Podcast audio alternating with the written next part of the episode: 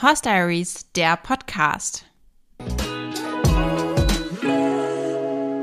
Hallo und herzlich willkommen zurück hier bei mir im Horse Diaries Podcast, dem Podcast rund um Pferde und Reitsport. Ich bin Katharina und begrüße euch ganz herzlich zu dieser neuen Folge. Schön, dass ihr auch heute wieder dabei seid. Heute habe ich mal wieder ein Interview für euch. Ich bin also nicht alleine in dieser Folge, sondern habe eine spannende Gästin bei mir.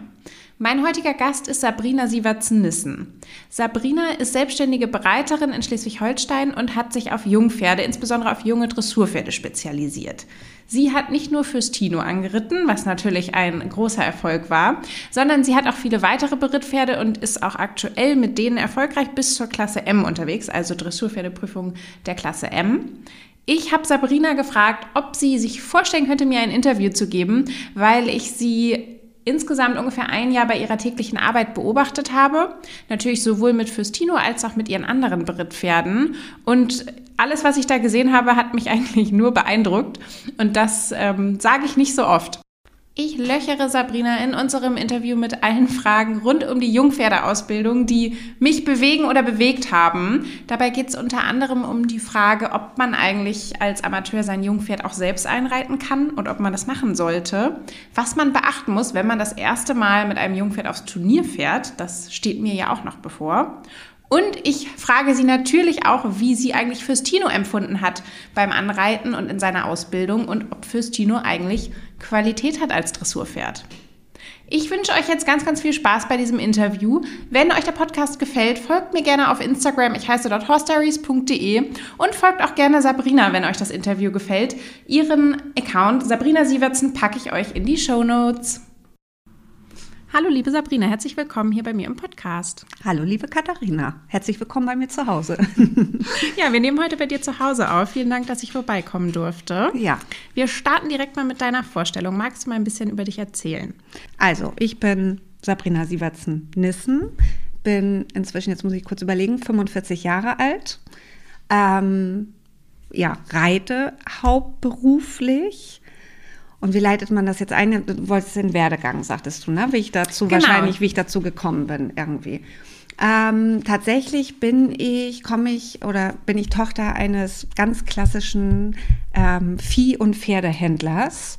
Ähm, was, also was dann so ausgesehen hat, dass mein Papa praktisch am Samstag das Hamburger Abendblatt gelesen hat, gelesen hat, dass irgendwie in Neumünster und in Hamburg Ponys zu verkaufen sind und wir sind dann samstags los mit Auto und Anhänger und haben auf dem Weg, wenn es gut lief, ein Pony gekauft, dann noch ein Pony gekauft und wenn es für ihn richtig gut lief, dann haben wir auf dem Rückweg eigentlich eins davon auch schon wieder verkauft dafür dann ähm, Austausch eine alte Kommode mit eingepackt oder wahlweise 100 Mettwürste oder ich glaube, wir haben auch mal 100 Wachsjacken mitgenommen oder sowas und sind dann mit diesem anderen Pony dann irgendwann äh, nach Hause gefahren und das ist mir dann hingestellt worden und gesagt worden, so Sabrina, in vier Wochen machen wir oder vielleicht in zwei Wochen, also das ist jetzt, das weiß ich nicht mehr so, weil da war ich wirklich schon neun oder zehn oder sowas, wird eine Annonce gemacht und dann muss das links rumlaufen und rechts rumlaufen und angaloppieren und ganz wichtig war früher immer verkehrssicher sein, das heißt, ich musste auch immer einmal die Straße rauf und runter reiten und das musste gut klappen.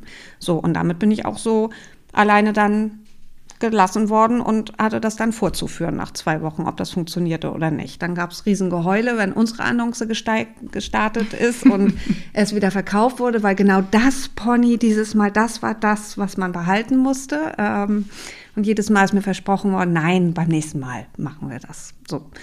Und so bin ich praktisch irgendwie in diesen Beruf reingeboren. So. Ähm, meine Mutter hat dann noch einmal dagegen gehalten und hat gesagt, so, du machst aber deine Schule ganz, ganz ordentlich und du lernst auch noch was ordentliches in Anführungsstrichen. Für sie war, also sie hatte selber gar nichts mit Pferden zu tun und ist eben jeden Tag einen normalen Job nachgegangen. Ähm, und ich habe dann noch Agrarwissenschaft studiert, weil das so das nächste dran war, aber habe eigentlich nie in dem Beruf gearbeitet. Hat mich jetzt auch nicht dümmer gemacht, weil das natürlich mit auch als Bereiter muss man natürlich Abrechnungen schreiben. Man hat ein bisschen Ahnung von, nicht nur ein bisschen, man hat Ahnung von Fütterung, von Haltung und diesen ganzen Dingen. Also das war trotzdem eine super gute Sache, aber ich habe mich eben nie irgendwo da beworben, sondern bin sozusagen bei den Pferden hängen geblieben, habe dann auch noch passenderweise einen äh, Berufsreiter geheiratet, einen Springreiter. Habe für den praktisch die jungen Pferde dann immer vorher geritten. Bin, bin auch mal ein bisschen Springen geritten, aber auch ein bisschen auf dem Turnier, aber nie so. Also, wenn man jemanden dann an der Seite hat, der das einfach richtig, richtig gut macht, dann war da schon immer mein Steckenpferd die Jungpferde. Und als wir uns getrennt haben, muss ich gestehen, dass glücklicherweise die Leute dann von alleine auf mich zugekommen sind, weil wir immer in so einem Reitstall standen, wo auch noch normale Einsteller waren und gefragt haben, Mensch, Sabrina, wenn du jetzt ein bisschen Zeit hast oder Kapazität hast oder sowas, hättest du Lust, mein Pferd mitzureiten? Wir hätten das gerne. Oder wenn ich mir mal, oder ganz niedlich ist, also ich kann bestimmt fünf oder sechs Leute sagen, die einfach irgendwie so mal in diesem Reitstall gestanden haben, ein altes Pferd hatten und dann schon immer gesagt haben, und wenn ich mir noch mal einen Jungen kaufe, dann kriegst du den zum Einreiten. Und das ist auch tatsächlich immer so gekommen. Also tatsächlich, diese Leute sind auch irgendwann, haben sie mal entweder selber eins gezüchtet oder sich noch mal eins gekauft oder irgendwie sowas und sind auch tatsächlich mit diesem jungen Pferd bei mir gelandet. Und so musste ich da eigentlich gar nicht viel zu tun, um dort in diese Selbstständigkeit sozusagen reinzukommen.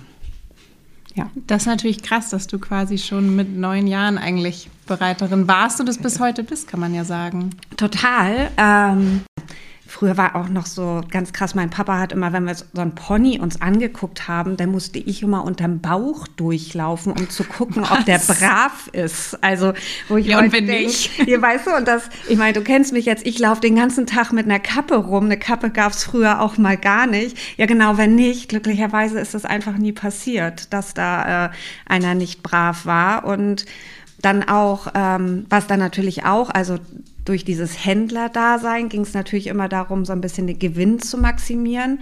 Und den maximierst du natürlich am allerbesten, wenn du ein ungerittenes Pferd kaufst, das ausbildest und es dann geritten wieder verkaufst.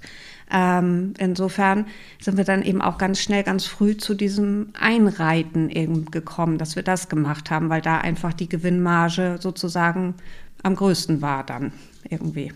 Und, und ja. Dir ist nie was passiert als Kind? toi, toi, toi, bis heute. Ist, glaube ich, ein einziges Mal habe ich es mal mit einem Bekannten gemacht, der als er mich anführen sollte, über seine eigenen Schnürsenkel gestolpert ist, hingefallen ist. Dadurch hat sich das Pferd erschrocken und er hat auch dem Pferd im Maul gezogen. Das Pferd ist gestiegen, ist hinten übergekippt und mir die Longe um den Hals und also alles ganz, also es hätte ganz fürchterlich enden können, ist es aber nicht, außer ein paar Kratzer und nein, toi, toi, toi, bis heute ähm, ist mir da nichts passiert, ehrlicherweise. Vielleicht ein Zeichen, dass es der richtige Weg war. Du hast ja schon gesagt, dein Fokus war eigentlich von Anfang an Anreiten und Jungpferde. Das ist ja bis heute so geblieben. Wie ist denn da so dein Konzept und dein, ja, dein Brittkonzept mit den jungen Pferden? Das Konzept ist eigentlich tatsächlich ähm, insgesamt immer das gleiche geblieben, aber dadurch, dass sich so ein bisschen die Pferde im Laufe der Zeit verändert haben, musste man natürlich auch anfangen, so ein bisschen umzudenken, gewisse Dinge abzuwandeln. Auch ähm, die Aufzucht hat sich ja verändert von den Pferden. Also das Material, was, also wenn ich jetzt so ein Pferd mal als Material sozusagen bezeichnen darf, das soll nicht abwertend gemeint sein, ähm, dann sind die ja schon ganz anders vom Temperament her, vom Körperbau her und so weiter. Also wenn ich mal sage, dass ich früher zum Beispiel ein Pferd, das es vorbereitet worden ist, indem es eigentlich relativ viel longiert worden ist und auch viel ausgebunden longiert worden, weil ansonsten diese Pferde hatten einfach ein Betonmaul, um das mal so böse zu sagen, irgendwie, um damit sie überhaupt irgendwann mal durchs Genick gehen. Ähm, habe ich heute nur Gummigebisse drinne und ähm, mache allenfalls mal den Zügel hinter den Bügel, weil sie eigentlich so sich schon alle in die Brust beißen, weil sie so konzipiert sind und so weiter. Ähm, und das eigentliche Konzept ist natürlich, und da hat sich nie irgendwie was verändert, ist, dass ich eigentlich, dass man ja dem Pferd einen möglichst guten und vertrauensvollen Start einfach in sein Pferde- und Reitpferdeleben geben möchte. Das heißt, jeder Schritt, den ich mache, muss irgendwie bedacht und so positiv wie möglich belegt sein in, in meinen Augen. Also irgendwie möchte ich ja dem Pferd, das soll ja mit Freude an diese ganze Sache rangehen, beziehungsweise auch lernen, Ängste zu überwinden. Ähm, und jedes Pferd hat in einer anderen Stufe mal irgendwann sozusagen irgendeine eine Phase, wo es irgendwie unsicher ist oder sowas. Das eine ein bisschen doller, das andere ein bisschen weniger. Aber ja, irgendwie soll es ihnen auf jeden Fall am Ende des Tages allen irgendwie Freude bereiten, mit uns auf dem Reitplatz oder in der Halle oder sowas zu arbeiten. Irgendwie. Wenn jetzt einer zu dir kommt, der tatsächlich noch roh ist und noch gar nichts konnte, wie lange dauert es ungefähr, bis so alles, ich sag mal, das Wichtigste installiert ist, also bis man Schritt, Trab, Galopp außen rum reiten kann? Ähm, da nehme ich jetzt mal so das Mittelmaß. Ich würde sagen, irgendwas zwischen vier und sechs Monate dauert es bei mir. Es gibt bestimmt Menschen, die das auch schneller machen, bestimmt auch Leute, die noch länger brauchen. Aber so bei mir muss ich sagen, über die Jahre hinweg, einfach als Erfahrungswert, ist es so, dass sie nach fünf Monaten alle dasselbe können. Und da ist so ein bisschen bei mir immer so ein Anhaltspunkt oder Ziel ist einfach, ja, tatsächlich Schritt, Trab, Galopp. Aber Ziel wäre jetzt vielleicht eine Reitpferde oder eine Stutenleistungsprüfung zu reiten. Irgendwie so, da ich das ja auch häufig Stuten habe für diese Stutenleistungsprüfung, kann ich das auch eben so relativ genau ähm, irgendwie sagen. Und da ist mit einkalkuliert auch in diese Zeit, dass ein Pferd sich ja auch immer mal eine Auszeit nimmt, ob es ein Hufgeschwür ist, ob es ein Husten ist, ob es keine Ahnung, irgendwie solche Dinge. Also das muss man ja auch, und um da nicht im Stress zu sein, ähm, ist das eine ganz ganz gute Zeit, glaube ich, ähm, die man so dafür einplanen sollte. Draufsitzen tut man schon ein bisschen früher und Schritt- und Trabreiten tut man vielleicht auch schon ein bisschen früher, aber da gibt tatsächlich jedes Pferd so ein bisschen sein eigenes Tempo vor. Es gibt Pferde, die die longiere ich an und dann lege ich mich drauf und dann setze ich mich drauf und dann sage ich zu meiner Nele, die jetzt ja seit Jahren schon bei mir unten steht und mir hilft dann und das mit vorbereitet, ähm, sage ich dann immer, du, ich glaube, die hat das noch gar nicht verstanden, dass ich da oben sitze irgendwie. Und dann meist, nicht immer, aber häufig kommt dann dieser Moment, dass es auf einmal ist, da oben sitzt einer und der macht auch noch irgendwie was. Und der nächste hat einfach schon beim ersten Draufliegen Probleme und braucht da fünf Tage. Und der nächste, äh, da haben wir gerade drüber gelacht, ähm, kann eben drei Monate lang nicht rechts angaloppieren, weil er irgendwo schief ist oder sowas oder wächst oder ähm, sonst was und braucht dafür die Zeit, macht vorher alles gut und Kleiner ja. Spoiler, das war für Stino. Ja, genau. Zu dem kommen wir auch noch mal später. Und ähm, es gibt aber welche und die sind ganz, ganz toll. Die kriegen dann einfach nicht diesen Schrecken, aber dann hat man diesen Step. Wir haben zum Beispiel eine Longierhalle und dann trabe ich dort links und rechts rum. Dann fühlen die sich ja auch ganz sicher und irgendwann geht man in die vermeintlich kleine Halle, ähm, die 20 mal 40 und wird da auch noch mal longiert und wird dann losgemacht und dann habe ich letzt gerade einen gehabt, der ließ sich dann einfach nicht lenken, also gar nicht böse gemeint, er konnte da nichts mit anfangen, dass er einfach außen rum laufen sollte. Und dann muss man sich irgendwie Gedanken machen. Dann habe ich, glaube ich, zwei Wochen lang mir aus Cavalettis eine Bahn gebaut, dass er nur außen rum laufen konnte, um ihm das irgendwie äh, verständlich zu machen, was ich jetzt eigentlich von ihm möchte. Aber so hat da jeder, jeder irgendwie, jeder nimmt sich so seine Zeit plus ähm, dass ich finde, dass es ja auch ganz, ganz wichtig ist, ähm, dass der Körper mit reifen muss und dass die Muskulatur mit reifen muss. Sprich, wenn sie zu mir kommen, sicherlich könnte ich innerhalb von zwei Wochen drauf sitzen, aber das setzt ja immer so ein bisschen voraus, dass sie so ein bisschen müde longiert werden. Ähm, das heißt, sie müssen viel traben und galoppieren an der Longe, was ich so untrainiert einfach nicht so ganz schön finde, dass ich einfach das schöner finde, wenn dort auch Sehnenbänder, Muskeln sich einfach langsam mit rein entwickeln können. So. Also einfach um auch langfristig irgendwie was von dem Pferd noch weiter zu haben. Ja. Wir sprechen jetzt gar nicht so detailliert über, das, über die ganzen Steps beim Anreiten, weil es dazu schon eine Folge gibt mit Alisa Helmold. Die verlinke ich euch auch gerne nochmal in den Show Notes, wenn euch das interessiert. Eine weitere Frage habe ich aber noch zum Thema Anreiten. Und zwar ist es diese Frage, Anreiten selber machen oder das Pferd zum Anreiten weggeben. Ich wurde das tatsächlich ganz oft gefragt, warum ich das nicht selber mache oder ob ich überlegt habe, das selbst zu machen. Und für mich war das schon wichtig, dass das jemand Professionelles macht. Ich verstehe aber auch, dass Leute Ängste haben, ein Pferd wegzugeben zum Anreiten. Was würdest du da empfehlen? Kann man das selber machen? Was sollte man dafür können? Und wenn man das Pferd weggibt, worauf sollte man Pferd achten? Also als erstes kann man das selber machen. Ja, man kann das selber machen. Also es gibt wirklich ähm, Leute oder sagen wir mal so, ich bin ja jetzt auch nicht mehr nicht mehr nur 20, ich mache das ja schon eine Zeit lang und ähm, in jungen Jahren habe ich immer gedacht, nur ich kann immer alles und irgendwann merkt man mal, nein, andere Menschen haben auch Gefühl fürs Pferd und das haben auch ganz viele Leute. Ähm, die bräuchten, glaube ich, nur eine kleine Anleitung und so technisch ist es, glaube ich, gar nicht so schwierig, sich darauf zu legen und zu merken, hat er jetzt Angst oder kann ich einen Step weitergehen oder sowas.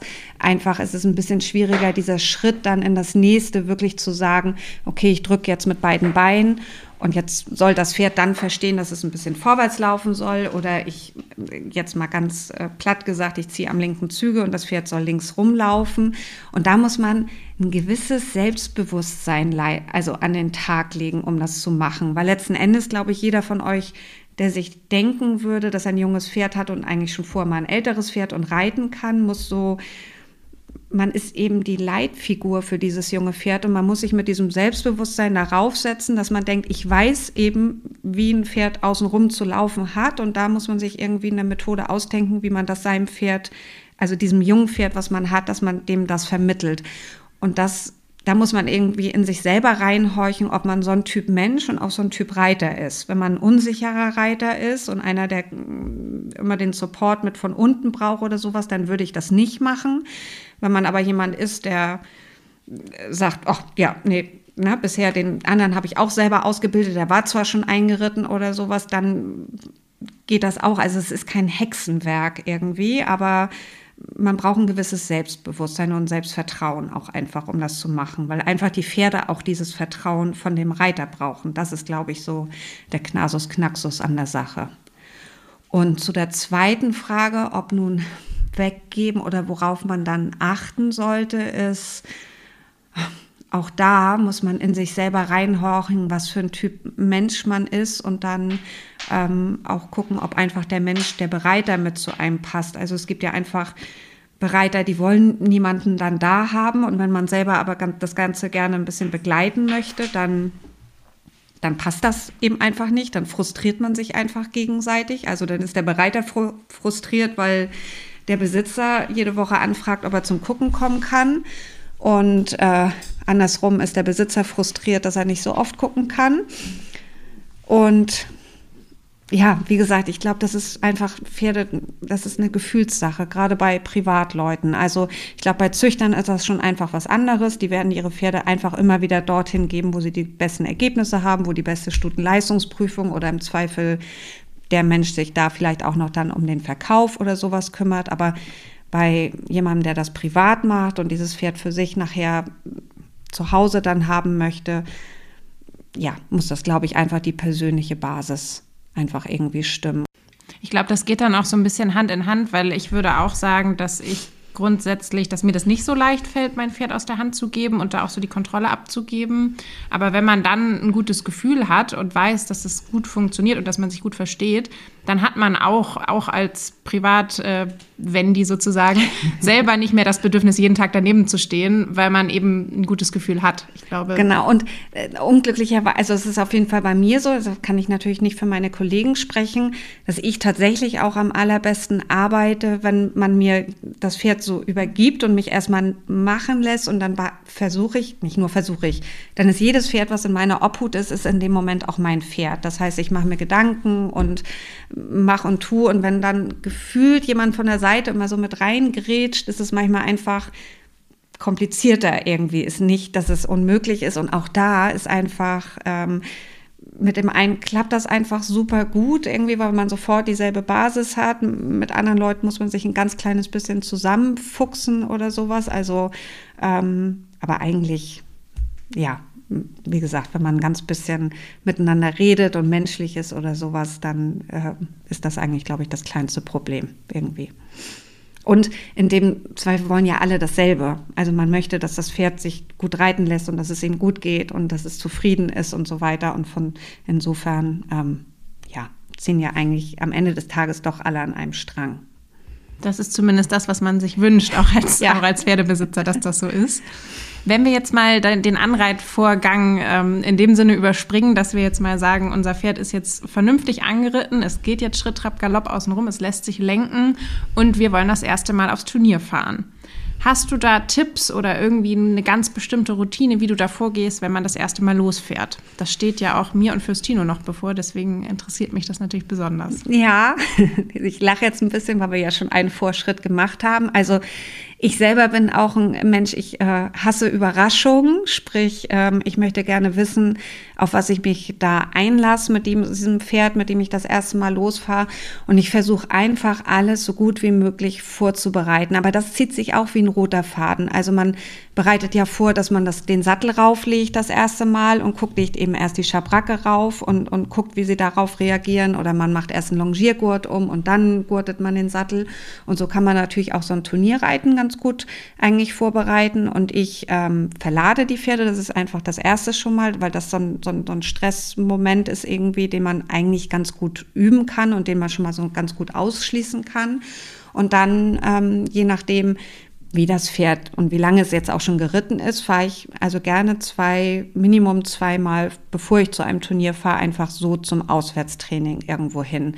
Das gestalte ich ganz, ganz einfach. Also mir ist das dann gar nicht wichtig, dass in dem Stall fünf Millionen Pferde am Reiten sind. Also ich muss nicht gleich den Abreiteplatz sozusagen irgendwie vortäuschen, sondern ich möchte abladen, ich möchte äh, trensen und satteln in der fremden Umgebung, ich möchte in Ruhe spazieren gehen und das Pferd sich akklimatisieren lassen und möchte dann ablongieren und reiten.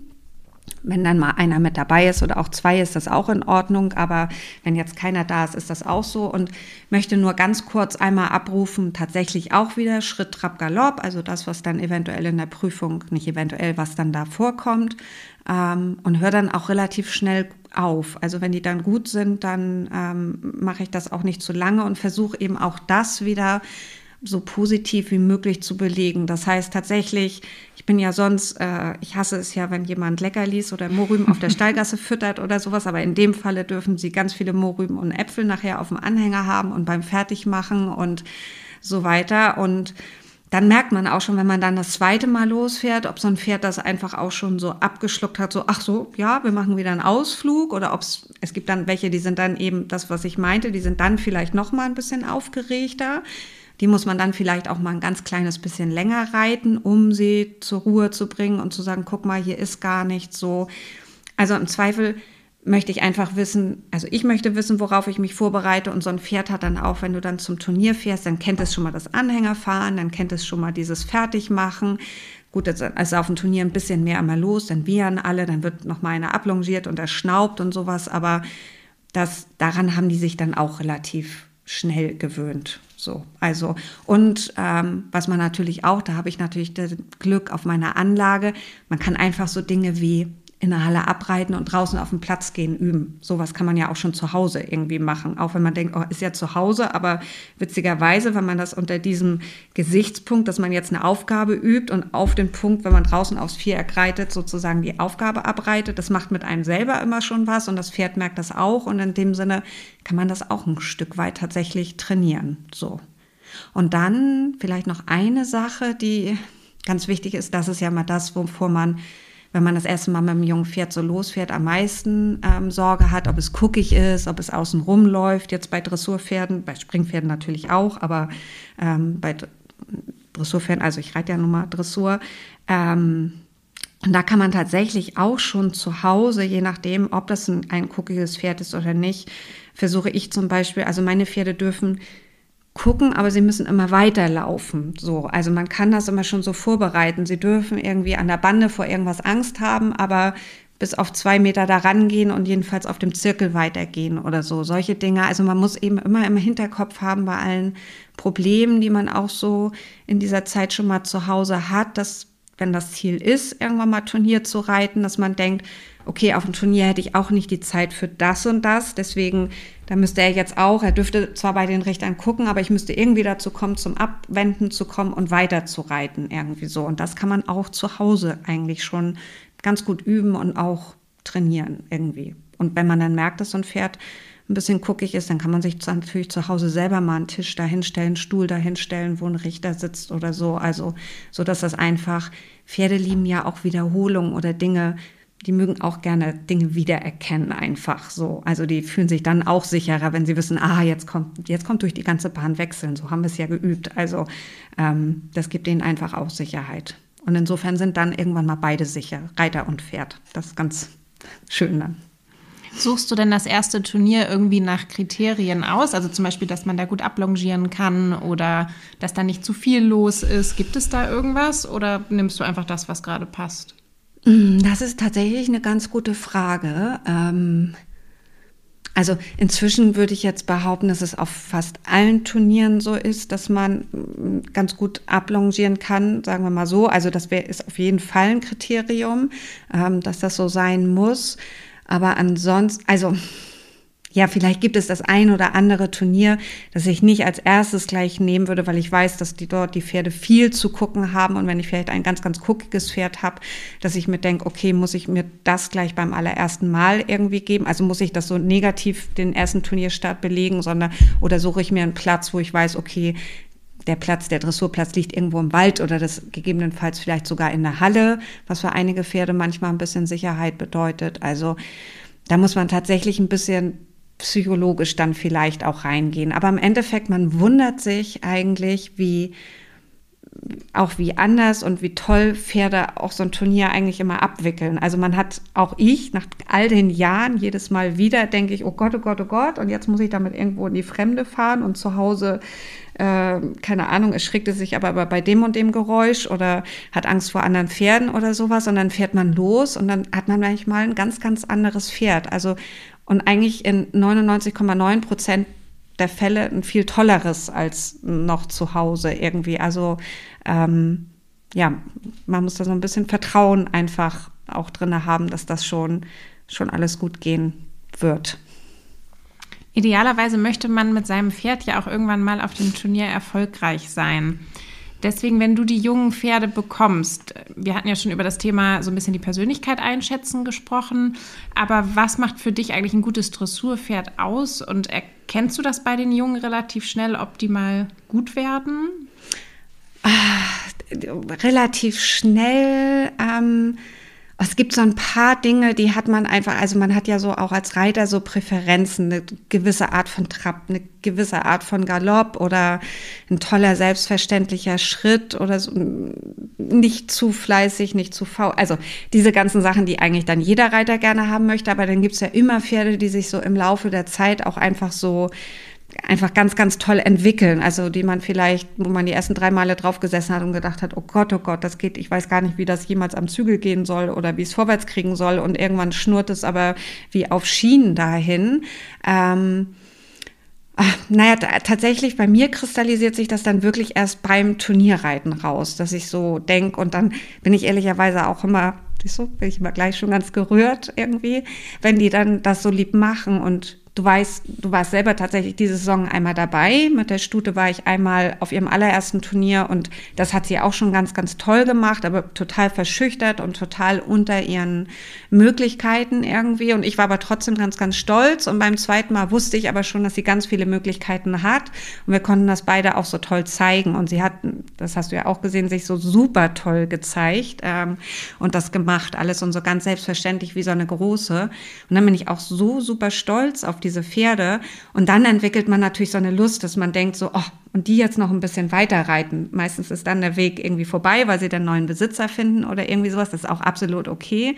Und das geht äh, mit einem neuen irgendwie wieder weiter. Aber das ist so, das entwickelt sich eben bei diesem Reiten und auch gerade bei dem Turnierreiten, dass man das so, dass man sagt, oh, den, den würde ich jetzt gerne noch mal weiter reiten oder so. Aber ja, das und ist nicht jeder ist nicht immer gleich der erste der erste, der der um die Ecke strampelt oder einen riesen Galopp hat oder sowas. Also manchmal ist es auch jemand normaleres, der aber dafür im Viereck total glänzt oder irgendwie eine Energie an den Tag legt, die er zu Hause gar nicht hat oder so.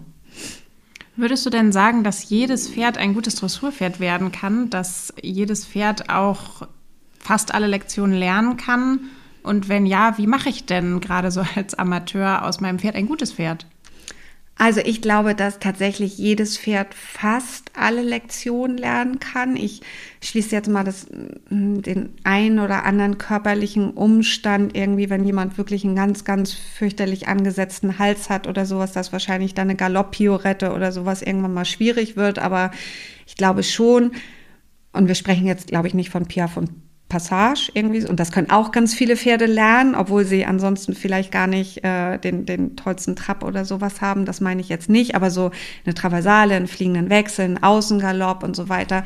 Ähm, ich glaube, und ich glaube, ich weiß, worauf du anzielst, weil ich das schon mal zu dir gesagt habe, dass ich glaube, und das gilt nicht nur für Dressurpferde, sondern das ist auch für Springpferde so. Ich glaube, wenn du ein Pferd ähm, einfach immer wie ein gutes Pferd reitest und behandelst, dann wird es auch einfach ein, ein gutes Pferd und ein schönes Reitpferd. Und dir einfach Gedanken machst, um jedes Pferd hat irgendwelche Defizite und irgendwelche Vorzüge und die muss man irgendwie sozusagen zu, zu fördern wissen und zu unterstützen wissen. Und dann kann in meinen Augen jedes Pferd einen tollen Außengalopp lernen, kann jedes fast jedes Pferd einen fliegenden Wechsel lernen. Es gibt bestimmt den einen oder anderen, der das einfach mal nicht versteht, aber ähm, das glaube ich ganz, ganz bestimmt, weil ich glaube, wenn man eine gute Grundrittigkeit sich erarbeitet hat, dann kann einfach das Pferd auch jede Lektion irgendwie lernen, daraus dann so. Das glaube ich schon. Ob wir heutzutage, wir haben ja ein unfassbares Potenzial, was auf Turnier rumläuft, ob man dann immer im vorderen Bereich mit einer Schleife steht. Also da, das will ich jetzt nicht sagen, aber dass man, glaube ich, einfach eine ordentliche Aufgabe reiten kann nach den Kriterien von so einer Aufgabe irgendwie das auf jeden Fall, ob das, ob der Mitteltrab dann immer eine 8 ist oder wie es eigentlich jetzt eher schon sein muss, eine 9, um irgendwie eine Schleife mitzukriegen. Das liegt natürlich in den Möglichkeiten des Pferdes, aber generell kann jedes Pferd einen Mitteltrab lernen, einfach.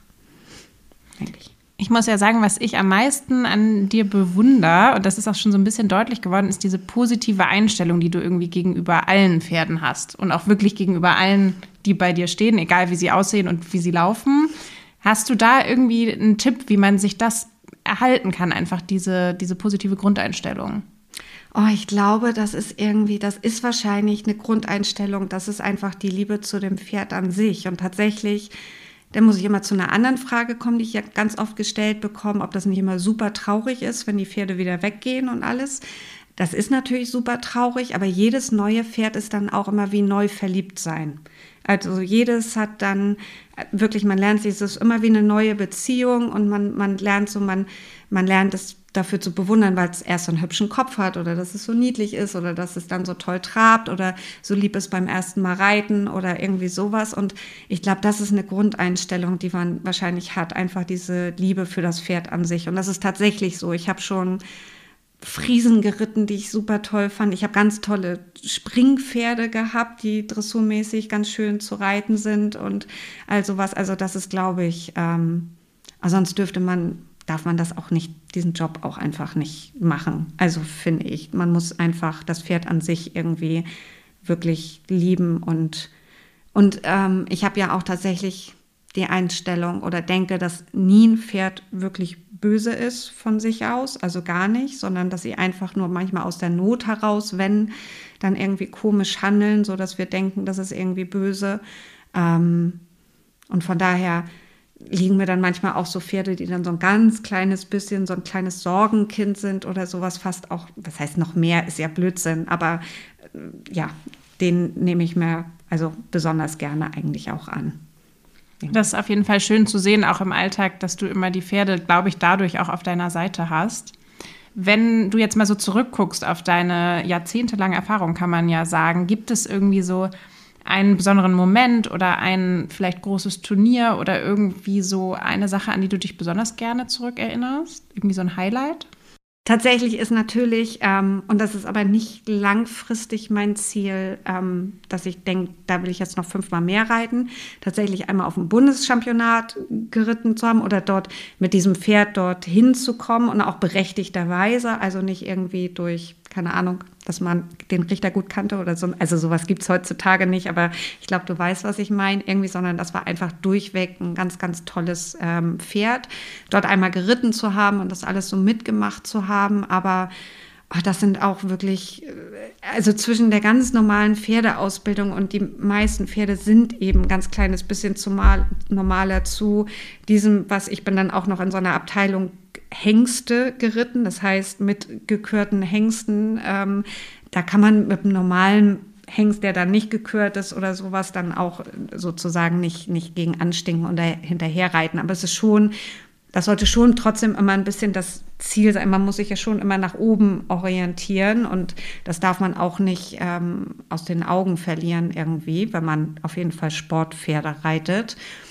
Das war bestimmt ein ganz, ganz toller Moment und ich würde auch gerne noch mal reiten, aber mir macht eigentlich ist jedes Turnier wieder. Also jedes Turnier, wo gerade ein Pferd, was vielleicht äh, auch nicht unbedingt, wo nicht ganz abzusehen war, dass es auf jeden Fall ein paar Schleifen machen wird, wenn das dann ein paar Platzierungen hat oder sowas, ist einfach schon mal ein Highlight, ehrlicherweise. Und ist es manchmal schwierig zwischen einerseits dieser Pro-Pferd-Einstellung, also immer das Beste für das Pferd zu wollen und andererseits dem sportlichen Ehrgeiz zu stehen? Hast du da manchmal so, so einen Zwiespalt oder geht das für dich eher Hand in Hand? Das geht für mich total Hand in Hand, weil ähm, wenn es nicht pro Pferd ist dann, und das Pferd nicht mit uns ist, dann dann gibt es auch keinen sportlichen Erfolg. Also wenn wir gegeneinander arbeiten, dann, dann sieht das auch einfach auch für, für Außenstehende nicht gut aus, sprich für Richter und dann, ähm, nee, das geht für mich eigentlich. Und dieses Pro-Pferd bedeutet ja auch Gesunderhaltung, ähm, Nervenstärke, Gelassenheit, Rittigkeit, Losgelassenheit. Und das bedeutet für mich alles Pro-Pferd. Also das geht nicht, wenn man dagegen ist. Und das heißt nicht, dass man nicht mal konsequent sein muss. Und, und ich bin sicherlich auch ähm, jemand, der wirklich ähm, die auch nicht irgendwie in Watte packt oder, oder irgendwie, also die müssen auch schon manchmal einfach funktionieren, aber ähm, wie gesagt, immer, immer, also man muss auch wissen, einfach ein Pferd ist ein Tier und auch immer in diesen, diesen Maßen dann einfach das auch versuchen zu lösen was dir ja sehr, sehr gut gelingt, muss man sagen. Vielen Dank schon mal für die tollen Einblicke. Wir kommen jetzt zum Schluss nochmal zu einem Thema, was vielleicht einige von den Hörern interessiert, die den Podcast schon etwas länger hören. Und zwar ist das der kleine Fürstino. Denn du hast ja Fürstino letztes Jahr angeritten und vielleicht kannst du mal so ein bisschen seinen Werdegang nochmal aus deiner Perspektive erläutern, weil ich bin natürlich absolut... Ähm, so unobjektiv wie man nur sein kann mit dem eigenen Baby. Aber ich glaube, deine Perspektive wäre nochmal sehr spannend. Ja, also fürs Tino ist, also um das mal aus, aus ähm, arbeitstechnischer Sicht zu sagen, war für mich äh, leichtes Arbeiten, weil er ja wirklich ein, ein, absoluter Schatz war, tatsächlich von A bis, bis Z bis zum Ende jetzt äh, bei mir. Also der hat mir tatsächlich ja, auch wenn er äh, kleine Rechtsangaloppier-Schwierigkeiten hatte, aber nie so, äh, dass ich daran verzweifelt bin. Und ich weiß nicht aus welcher Sicherheit heraus, aber habe ich dir ja immer gesagt, das wird er einfach lernen und da macht dir mal keine Sorgen. Und er hat es jetzt ja auch gelernt. Ich habe dir auch geglaubt. Ja, genau. Irgendwie scheine ich das ja äh, gut rüberzubringen. Ähm, nein, und äh, also fürs Tino, also an dem habe ich ja unheimlich geschätzt, dass der eigentlich ja schon, das ist ja praktisch der ist ja fast so ein bisschen wie so eine alte Seele irgendwie schon so. Das ist ja so ein junges Pferd, was ja irgendwie schon so erwachsen fast auf die Welt gekommen ist. So fühlt man sich ja so ein bisschen. Und was so ein bisschen ist, ähm, da muss man dann tatsächlich bei solchen Pferden so ein bisschen aufpassen, dass die Pferde, wenn man so mehrere macht am einem Tag, dass natürlich andere Pferde immer ein bisschen mehr Raum einfordern dadurch und dass diese Pferde dürfen dann nicht zu kurz kommen. Also so ein Fürstino, den darf man dann eben nicht zu schnell abhandeln, nur weil er lieb ist und keine Probleme bereitet, ähm, weil dann glaube ich, das unterschätzt man auch. Und das hast du jetzt ja auch festgestellt, dass er trotzdem auf seine Art sensibel ist, das nur ein bisschen anders irgendwie dann zeigt. Ähm, aber im Endeffekt macht er einem natürlich das Arbeiten einfach total einfach, weil man ihn jetzt tatsächlich, den konnten wir tatsächlich nach dem Lehrbuch einreiten und ausbilden, irgendwie so. Also da würde ich behaupten, wenn auf Seite 8 steht, heute benutzen Sie den inneren Zügel und den äußeren Schenkel, dann hat man das gemacht und Fürstino hat gesagt, ach so, ja, okay, ähm, dann machen wir das. Also ähm, der ist ja so und also ein riesen, riesengroßer Schatz und auch eines dieser Pferde, was vielleicht nicht im ersten Moment gleich als der super Dressurcrack um die Ecke kommt, den ich aber ja total schätze und, und ja auch bei dir oft genug geschwärmt habe über diesen Galopp und diesen Schritt, den er jetzt hat und einfach dieses Grundreitgefühl und diese Losgelassenheit, die er dann an den Tag legen kann, schon jetzt einfach in diesen jungen Jahren, ist schon, schon ziemlich was Besonderes, muss man sagen. Das kommt mir auch nicht, nicht, also von 20 Pferden ist vielleicht eins so wie fürs Tino, das muss man schon echt sagen. Er ist ja nicht nur für mich was Besonderes, aber natürlich auch besonders. Wie was würdest du zur Qualität sagen? Darfst du auch ganz ehrlich sagen, du hast gerade schon mal gesagt, ähm, Galopp und Schritt sind ganz ja, gut. Ja, finde ich ganz, äh, also sogar ziemlich, ziemlich gut, weil sie auch einfach sehr, sehr sicher sind. Gerade der Schritt ist echt, also wenn ein irgendwas tatsächlich mal einholt, so in Dressurpferdeprüfung, dann ist es nachher der Schritt, weil der irgendwie krampfig wird über ähm, Laufe der Ausbildung irgendwie. Also ich glaube, da brauchst du dir bei Fürstino fast gar keine Sorge zu machen und das wird auch immer der Schritt wird ja nachher immer doppelt gezählt. Das heißt, wenn du dann eine 8 hast und die wird doppelt genommen, die Punkte hast du einfach schon mal, ohne was dafür getan zu haben. Dann dadurch, dass er das äh, mit dem Rechtsangaloppieren so schwierig hatte, aber ja sofort einfach diesen fliegenden Wechsel gemacht hat, ähm, hast du da ja auch schon mal eine Hürde sozusagen, die du ähm, fast gar nicht mehr nehmen musst, irgendwie im Laufe der Ausbildung.